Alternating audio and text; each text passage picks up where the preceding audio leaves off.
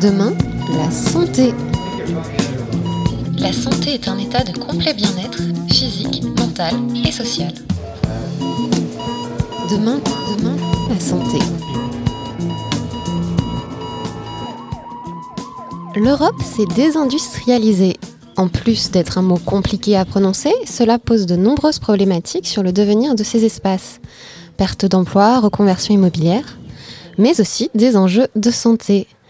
Bonjour et bienvenue dans Demain la santé. Je suis Juliette Michel et nous sommes aujourd'hui en direct du CCO La Rayonne à Villeurbanne.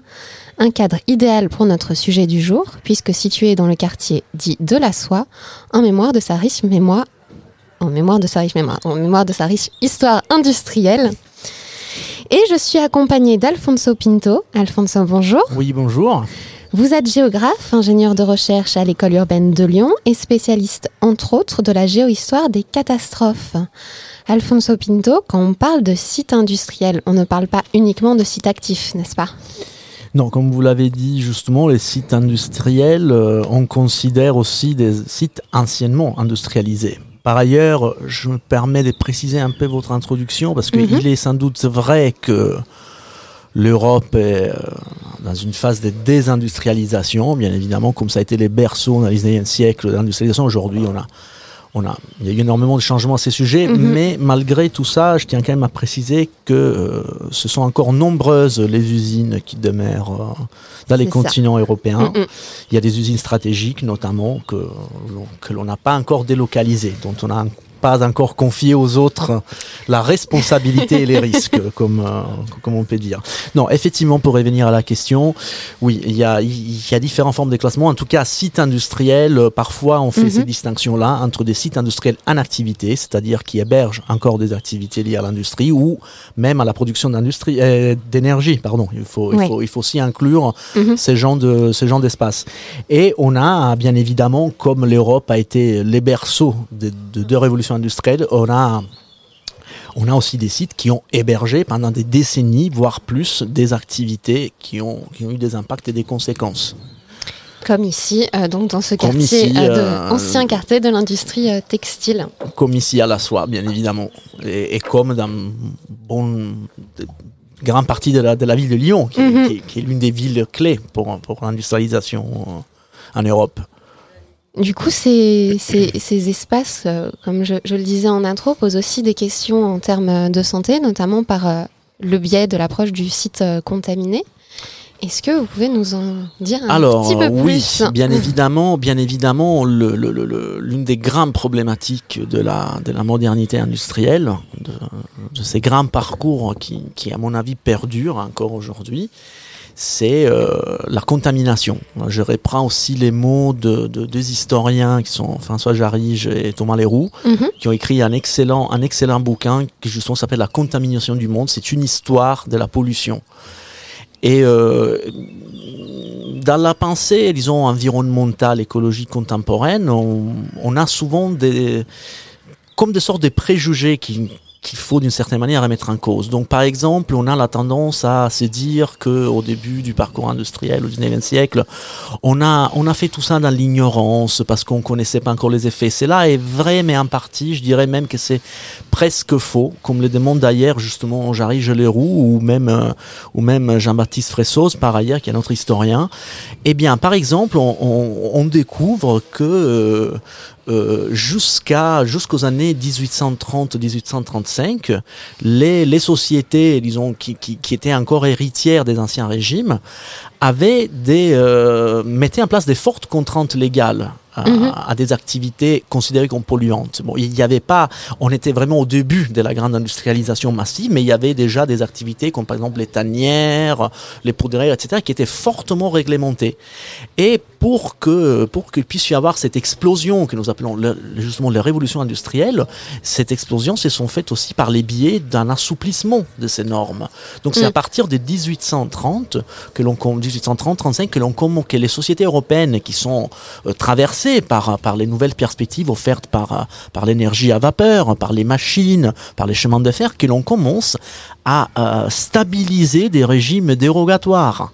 Donc on voit dans un premier temps le- le- les, les villes européennes qui commencent à être entourées vraiment par, les premiers sites industriels. Et euh, ça dure vraiment déjà à partir de la deuxième moitié du 19e siècle on a notamment les classes les plus aisées, la grande bourgeoisie, qui commence à ne plus vouloir euh, vivre, habiter justement à côté de ces sites parce que on, est confronté à ce qu'on appelait la nuisance, c'est-à-dire mhm. euh, deux phénomènes qui, d'une certaine manière, euh, rendent les conditions de vie pas très agréables. Donc, après, on a les mots pollution, qui est un mot un peu plus fort et qui commence à s'imposer un peu plus tard. Et là, on commence vraiment à identifier l'idée que ces nouvelles activités ont des effets, euh, ont des effets euh, entre guillemets secondaires. Nous aujourd'hui, les mots mhm. pollution est absolument courant. À l'époque, c'était vraiment pas le cas. C'est là qu'on a, par exemple, les fameuses. C'est là que l'on crée, par exemple, le mot smog, qui est un, un mix entre smog euh, smog, donc fumée, et fog, qui est brouillard, brume.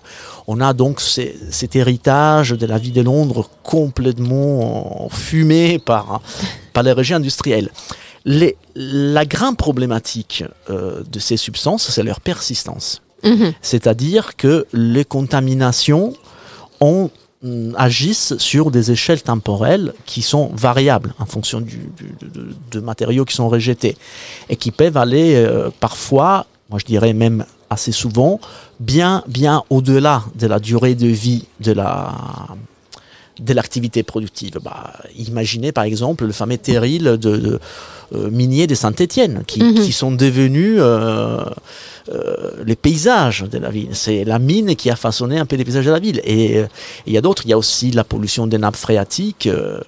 et puis à la fin du 19e, l'industrie se développe et on invente de nouvelles techniques, de nouvelles pratiques. Moi je fais référence notamment à la pétrochimie qui, a, qui, qui est un autre grand événement bouleversant dans l'histoire industrielle qui euh, de facto rajoute davantage euh, l'émission de, de, ces éléments, de ces éléments polluants et très persistants. Et euh, comment ces, ces questions-là sont gérer, encadrer. Donc vous avez parlé d'une augmentation des régimes dérogatoires. Est-ce que euh, on est toujours dans cette ère euh, d'augmentation ou de stabilisation des régimes dérogatoires, notamment vis-à-vis euh, d'une sensibilisation de plus en plus grande de ces enjeux, en tout cas de pollution, de nuisance, et on y viendra un peu plus tard d'impact sur la santé. Alors, euh, cette existence de régime dérogatoire euh, fait déjà, comment dire, désormais partie de l'histoire. Mhm. On est au 19e. Il y a cette industrie euh, vraiment poussée par les capitalismes marchands d'une manière très agressive, donc on a, on a besoin d'implanter. C'est un monde qui change rapidement. Mhm. Aujourd'hui, bien évidemment, dans l'histoire de l'industrie est aussi, est aussi l'histoire de la, des mesures que, au fur et à mesure, les sociétés ont dû prendre pour essayer de trouver un équilibre entre la nécessité de, la nécessité de, la production industrielle, de la production d'énergie et l'impact euh, et l'impact sur euh, sur sur l'environnement et euh, un peu plus tard aussi sur la santé. Or, euh, cet équilibre est bien évidemment un argument assez complexe, parce que mhm. là j'ai dit que déjà au 19e, euh, on comment, la bourgeoisie commence à vouloir s'éloigner justement des quartiers considérés insalubres, c'est les fameux quartiers ouvriers qui commencent à se développer, et puis au fur et à mesure on commence à essayer d'éloigner l'usine toujours plus en dehors de la ville. C'est là, c'est fait aussi grâce à un parcours d'appareils législatifs qui, dans les différents pays européens, commencent à mettre des contraintes, commencent à classer euh, les différentes activités productives en fonction aussi des nuisances et des pollutions qu'elles sont susceptibles de produire. C'est clair que c'est une histoire qui lente. Par exemple, mhm. euh, j'avais récemment parler de la, de la question de la radioactivité. Il, est absolument étonnant de savoir comment, au début du siècle, la radioactivité n'était pas du tout, on n'avait pas encore du tout conscience de, des dangers énormes pour la santé. Donc, j'avais raconté, par exemple, l'histoire des Radium Girls aux États-Unis, qui était un groupe de jeunes filles qui étaient employées dans une usine qui faisait des montres.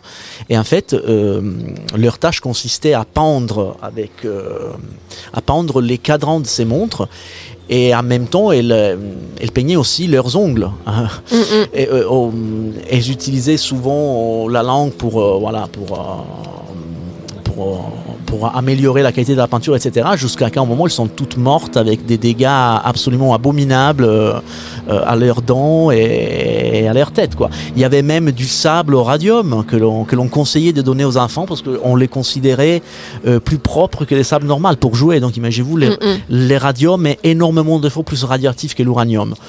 Donc il y a sans doute des aspects où les avancées scientifiques ont permis de prendre conscience des dangers, mais en même temps il y avait des aspects comme par exemple les rejets liés à la combustion, dont, voilà, qui était déjà un argument assez connu. Or un autre moment clé, par exemple, il y en a beaucoup. Moi, je, je, en ces moments, ce qui me vient à l'esprit, c'est la catastrophe de Seveso en mhm. Italie. On est en 1976. C'est une fuite, une fuite dans une usine chimique.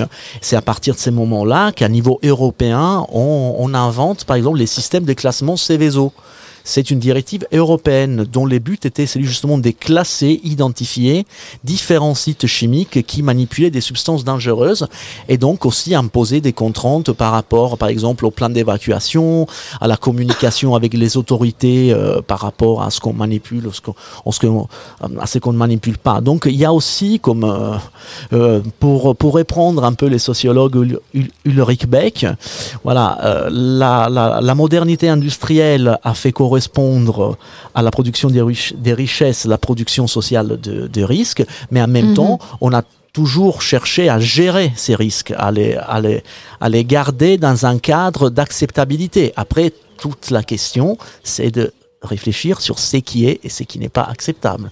Mais là, on est vraiment, là, on est vraiment dans la, dans la complexité de l'affaire. Mm, mm, mm, Exactement. Et sur la gestion de, de, ces risques, les données que l'on peut avoir sur la gestion de ces risques, quelles sont les, les, données ou les enquêtes épidémiologiques qui peuvent exister par rapport aux risques sanitaires de ces activités industrielles? Alors là, là, il faut d'abord faire une, une, précision. Malheureusement, l'Union européenne a encore aujourd'hui n'a pas euh, appliqué des politiques communautaires en termes des sites contaminés et des mhm. risques liés à ça. C'est-à-dire que chaque État, plus ou moins, euh, agit euh, comme il veut. Il y, a de, il y a des cadres généraux mais il n'y a pas, par exemple, une, un critère européen qui permet de dire bon, ça c'est un site contaminé, on doit faire ça, ça et c'est là. Non, chaque pays applique ses propres politiques. En 2006, il y avait eu la, une proposition, c'était la Soil Framework Directive, qui était vraiment un premier pas en cette direction. C'était une manière de, de, de, de se rapporter à, à, une protection du sol de manière communautaire. Malheureusement, ça n'a pas été appliqué parce que France, Allemagne, Pays-Bas, euh, euh, Grande-Bretagne et Autriche s'y ont opposés. Juste pour donner quelques idées, par exemple, toujours euh, un organisme qui est le Joint Research Center a identifié en Europe 2,8 millions de sites dans lesquels il y a ou il y a eu des activités polluantes. Ah oui, quand même. Ah oui, oui, quand même. C'est, bah, c'est, l'Europe, c'est quand même les berceaux, c'est les berceaux de révolution industrielle et en même temps, malgré la désindustrialisation, il y a quand même énormément d'activités qui continuent à exister en Europe. Hein. Et de ceux 2,8 millions, par exemple, on sait déjà qu'il y en a 240 000 qui ont besoin d'être caractérisés, c'est-à-dire on a besoin de faire des analyses pour savoir quels ont été l'impact, mhm. parce qu'après il y a différentes manières aussi de vérifier l'impact. Il y a la connaissance historique, donc on savait par exemple que dans ces lieux il y avait une usine métallurgique. On, on sait on sait par exemple à travers les archives industrielles qu'on a produit euh, une telle quantité d'un tel produit, donc on peut faire des estimations. Mais après aussi il y a l'enquête directe qui est confiée euh, aux spécialistes de sciences de la vie et de la terre qui vont faire leurs analyses, mhm. notamment sur les sols, sur les sols, mais aussi par exemple dans les phréatiques, pour essayer de caractériser mieux et savoir si les sites a besoin d'être dépollués ou pas. Donc, euh, par exemple, on sait déjà qu'en Europe, il y a 150 000 sites qui nécessitent d'opérations de dépollution. Alors, moi, j'ai travaillé euh, à ces sujets, plus particulièrement sur les cas italiens. Mhm. Or, par exemple, l'Italie, à partir des années 99-2000, euh, a mis en place un système qui s'appelle le SIN, site d'intérêt national euh, pour la dépollution, qui, sont, qui est en fait un registre de sites que l'on sait être pollués, qui, doivent, qui, qui, ont été déjà en partie caractérisés. Mhm. Et euh, en fait, c'est un registre, c'est un classement qui a été fait par l'ISPRA, qui est l'Institut pour la protection et, la recherche environnementale. Aujourd'hui, en Italie, nous avons 39 euh, zones classées SIN à la, à la taille variable, sur, avec un total de 16 250 000 hectares. Et les habitants concernés sont euh, environ 6 millions. C'est-à-dire que le 10% des Italiens habitent dans un site qui euh, nécessite une, euh, des opérations de dépollution.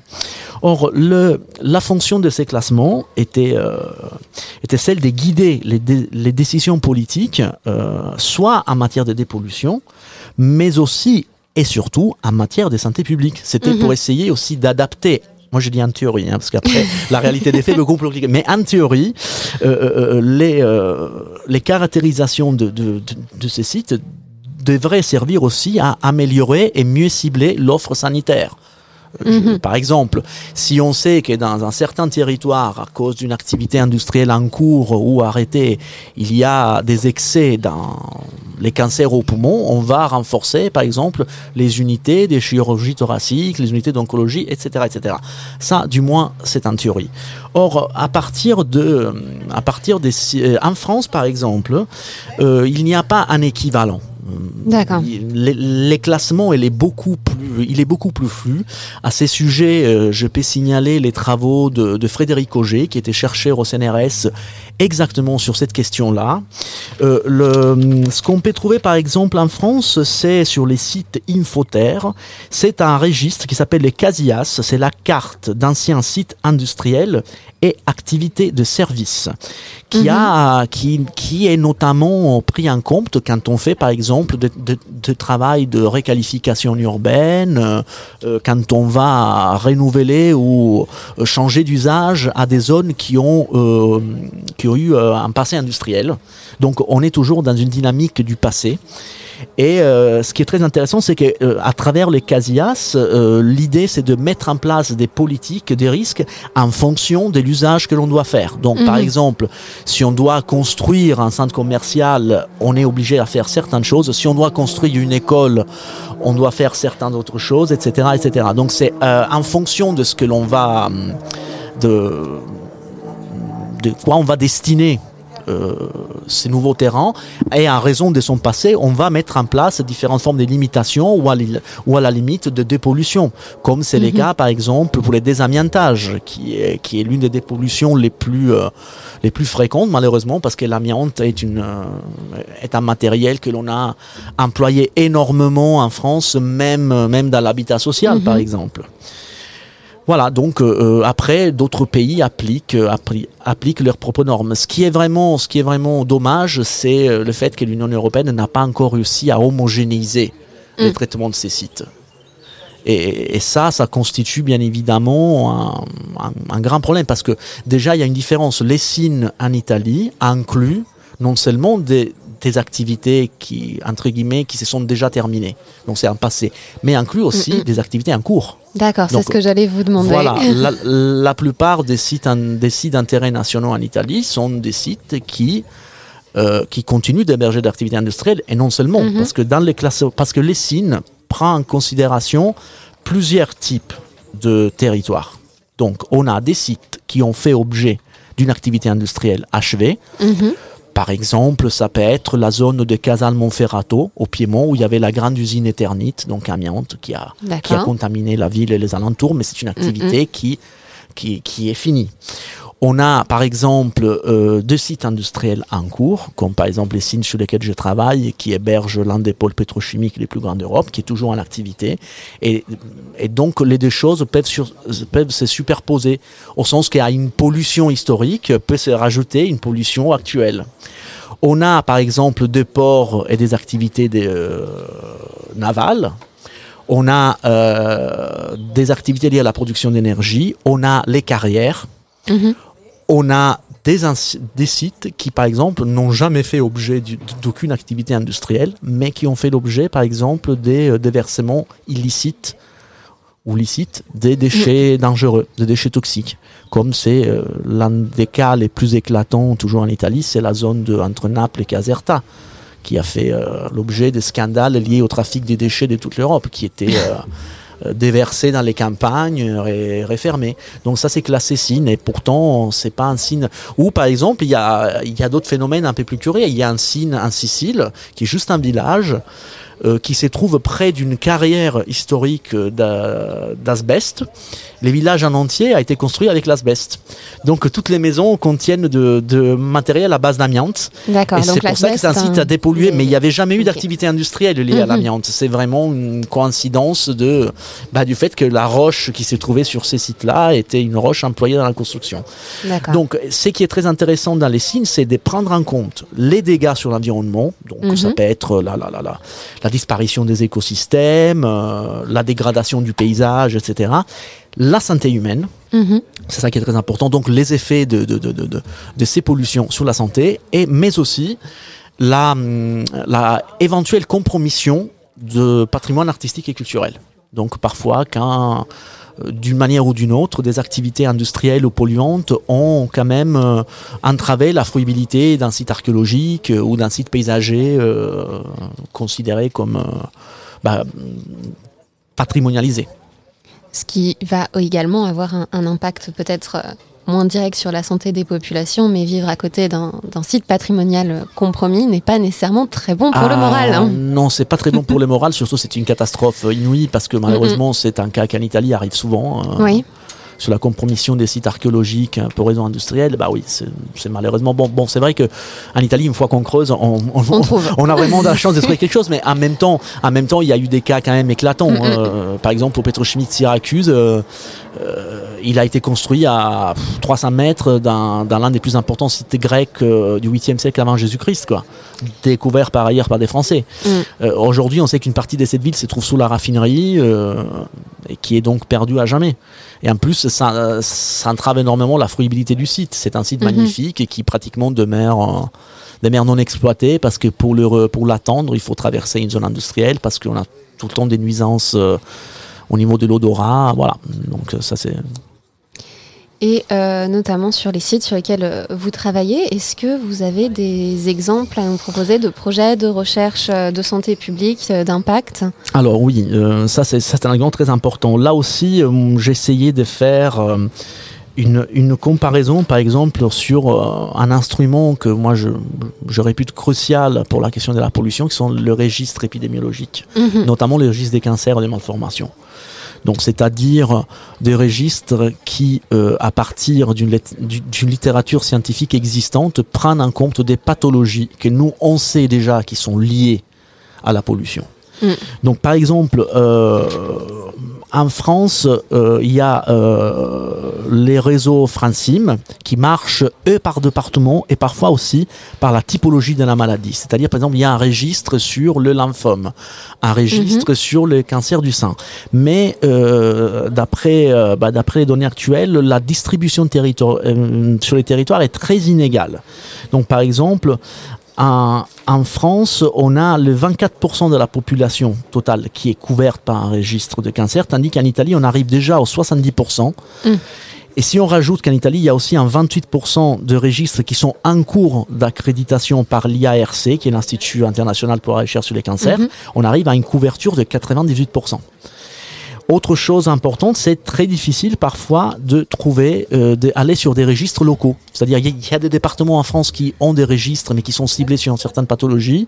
Mais par Mhm. exemple, si moi, je voudrais avoir, euh, je voudrais faire une, une interrogation, une réflexion épidémiologique sur les alentours des centrales nucléaires, hein, moi j'ai essayé, alors peut-être que Mhm. moi je suis pas bon, mais j'ai vraiment eu du mal à trouver de données épidémiologiques à côté de centrales nucléaires.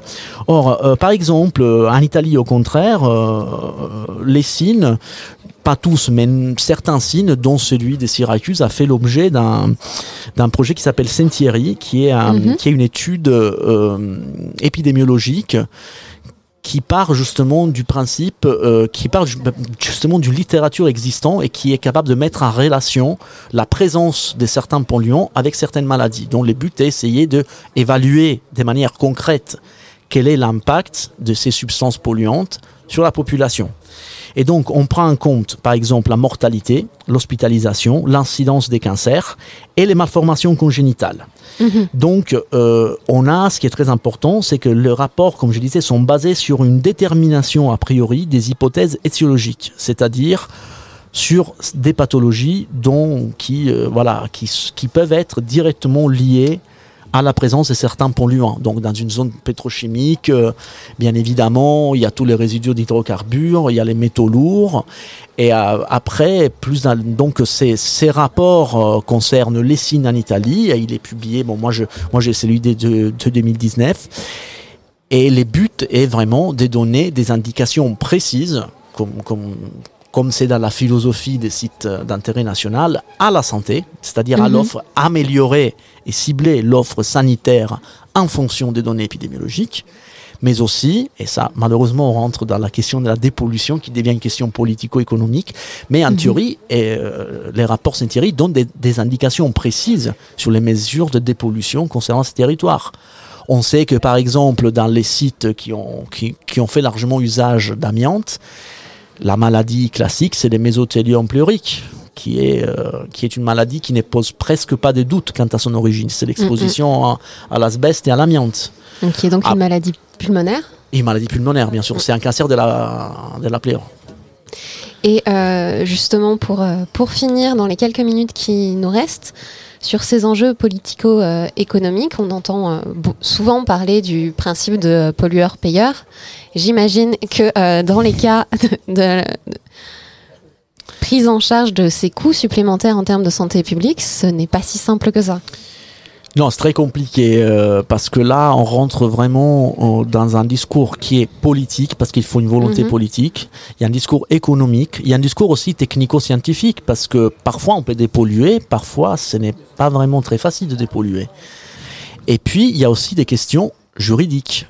Euh, mhm. Donc déjà, euh, on, par exemple, nous, on est dans quand même dans une situation euh, où, il y a énormément de contraintes en termes de pollution, mais en même temps, on sait qu'il y a certains types de productions qui sont obligés de contourner d'une certaine manière la loi parce que sinon ça va créer vraiment un conflit entre, entre la production. Donc il y a des limites aux, aux, dire, aux lois que l'on peut mettre parce que mhm. sinon après il y a des choses que l'on ne peut pas produire sans émettre des émissions. Après, il y a manière et manière, bien évidemment. La question euh, juridique est aggravée aussi par le fait que parfois, nous, on découvre une pollution historique. Oui. Et, euh, le pollueur n'est plus là. Mais le pollueur n'est plus là, tout simplement parce que l'usine n'existe plus. Euh, ce n'est plus un sujet juridique. Ou encore un autre cas qui, qui, qui est souvent, qui, qui peut arriver souvent dans, dans des grandes zones industrielles où il y a beaucoup d'enseignes qui sont les unes à côté des autres. On trouve une substance et c'est une substance qui est utilisée par deux, trois, quatre usines sur un même site. Bah, qui c'est qui a pollué? Bah, tout le monde utilise la même substance. Donc pour les juges, bah, les, les, enquêteurs euh, sont, ont quand même des grosses, grosses contraintes pour essayer d'identifier identifier les coupables. Donc c'est là, ça crée aussi énormément de problèmes. La question politique, c'est que ça coûte beaucoup d'argent, parce que quand, quand on ne peut pas euh, endosser sur, euh, sur un responsable direct, normalement c'est l'État qui paye. Donc c'est le citoyen qui paye la dépollution. Et enfin, euh, il y a des problèmes techniques. C'est que parfois on peut dépolluer, parfois il y a des techniques, parfois ça coûte pas très cher, mais, mais parfois on se trouve face à des situations comme celle que moi je suis en train d'étudier à Syracuse, où, où à plusieurs dizaines de millions de bouts intoxiqués par euh, les mercures et d'autres métaux lourds qui gisent sur le fond de la rade. C'est une quantité énorme. Donc déjà, il faut prendre cette boue, on la prend pour la mettre où? On met où? 50, 60, 70 millions de boues toxiques. Donc c'est là, ça, ça, ça on, les enlève de là-bas pour aller polluer ailleurs par exemple. Donc, parfois, parfois, il y a aussi des problèmes de, de faisabilité. Ce que, euh, je, vais, je, vais quand même conclure cet aspect avec un, article très intéressant qui, qui a été écrit par, entre autres, par euh, Fabrizio Bianchi, qui est un épidémiologue, et Liliana Cori, qui sont quand même qui ont travaillé au projet CISAS, qui est un projet ciblé sur les territoires de Syracuse, justement, qui essaye d'évaluer les rapports entre santé et, pollution. Mhm. Il y avait un article qui justement abordait la question économique de la dépollution, en posant une question euh, que moi j'avais trouvé absolument géniale parce que la question n'était plus combien ça coûte dépolluer cette zone, mais combien ça coûte ne pas le faire en termes de dépenses de santé publique. Eh ben, et, ça vient euh, conclure eh ben magnifiquement notre réflexion du jour. Parce qu'ils avaient démontré que même en termes de santé publique, les coûts parfois, parfois peuvent être plus élevés de ne pas dépolluer. Voilà, ça vaut le coup de dépolluer, même si c'est cher. Quand c'est possible, quand c'est possible, bien évidemment, il est indispensable. Eh ben merci Alfonso ben, Merci à vous. Euh, on voit que c'est un champ euh, qui recouvre plein d'enjeux, qui est encore bien ouvert ah et qui est passionnant. Euh, nous allons passer l'antenne à Lou Herman pour euh, Sciences dessinées. Quant à moi, je vous retrouve la semaine prochaine pour parler vieillissement. Bonne journée et à bientôt.